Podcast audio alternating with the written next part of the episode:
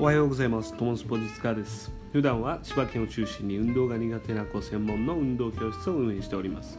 この番組では保護者の方を対象に私実川が今まで2000名以上の子供に運動指導を通じて人生の変化を遂げた親子のエピソードを中心に親子がハッピーに人生の歩むためのヒントとなるお話をしております。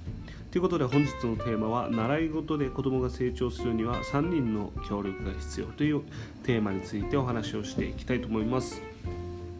えこのお話のまず結論から言うと3人の協力っていうのは誰かっていうと習い事においては子どもと保護者と先生この3人の協力があるとよりお子さんが習い事を通して成長します。それが今回のお話の結論です。それを先にお話ししておきます。じゃあ実際どういうことかっていうとトモスポに来ている、ま生徒さんの中でやっぱり、えどんどんこうね成長していく過程となかなか、えー、成長していくのがなかなかこうスムーズにいかない、えー、過程っていうのが必ずあるんですね。でその成長していく過程の共通点っていうのはもう結論から言った通りもうサポート体制がましっかりしているんですね。それは家庭でのサポートっていうことででどういうことをサポートしてくれるのかっていうと例えば、えー、トモスに来て運動の練習をやってなかなか例えばお子さんがえー、自分で考える力がつかないんですけどどうしたらいいですかというふうに悩んでいてで例えば私が、えー、今までね声かけは「えーと、何々をしなさいと」こう命令形で、えー、指示することが多かったというふうに言っているお父さんお母さんが言いました。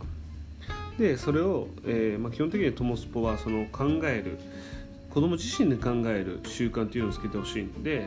え命令的な指示、まあ、ティーチング、まあ、その答えを教えるっていう指導はしないんですね。なので、まあ、基本的には質問を通して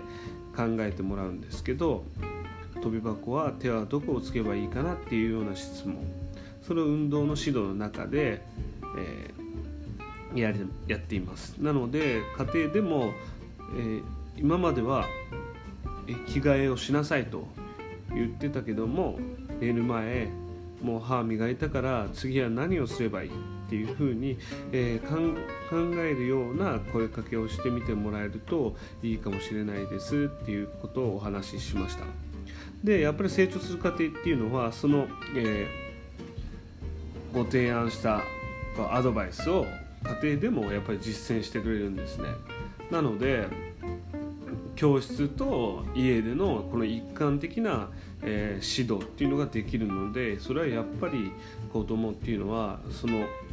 考える頻度が教室だけじゃなくて家でもその考える頻度が高まるんでどんどんどんどんこう成長して自分で考えるように、えー、実際に成長していった子がいます。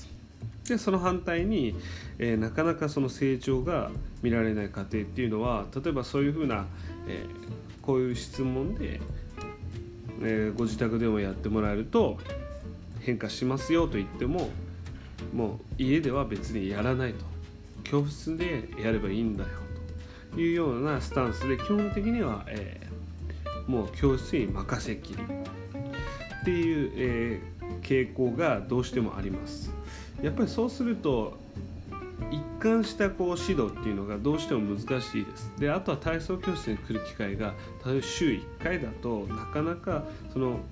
ね、考える習慣っていうのは、えー、先生だけがこう投げかけたとしてもなかなか頻度が少ないのでその考える力っていう、えー、ところにおいてはなかなかつきづらいのでやっぱり教室と、えー教室の先生と子供っていう、えー、関係だけだと成長っていうのはすごいゆっくりな、えー、進歩で進んでいくっていうのが実際の教室に来ているお子さんでは特徴でありますね。なのでまとめになりますがやっぱり習い事は、えー、その教室と子どもの関係だけではなくてお父さんお母さんとお子さんとやっぱりその塾などの先生この3つの関係が一つになった時に成長や成果が見られるようになります。むしろ加速していくっていう表現の方がいいかもしれないです。なのでやっぱり保護者のサポートがあることがとても大切です。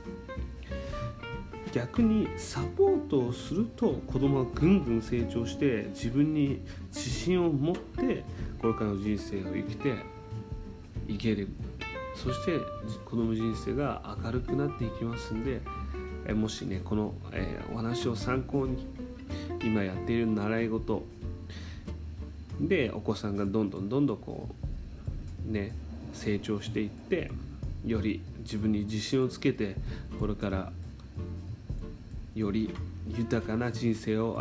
歩んでいくきっかけになればと思います。本日も最後までお話を聞いていただきありがとうございました。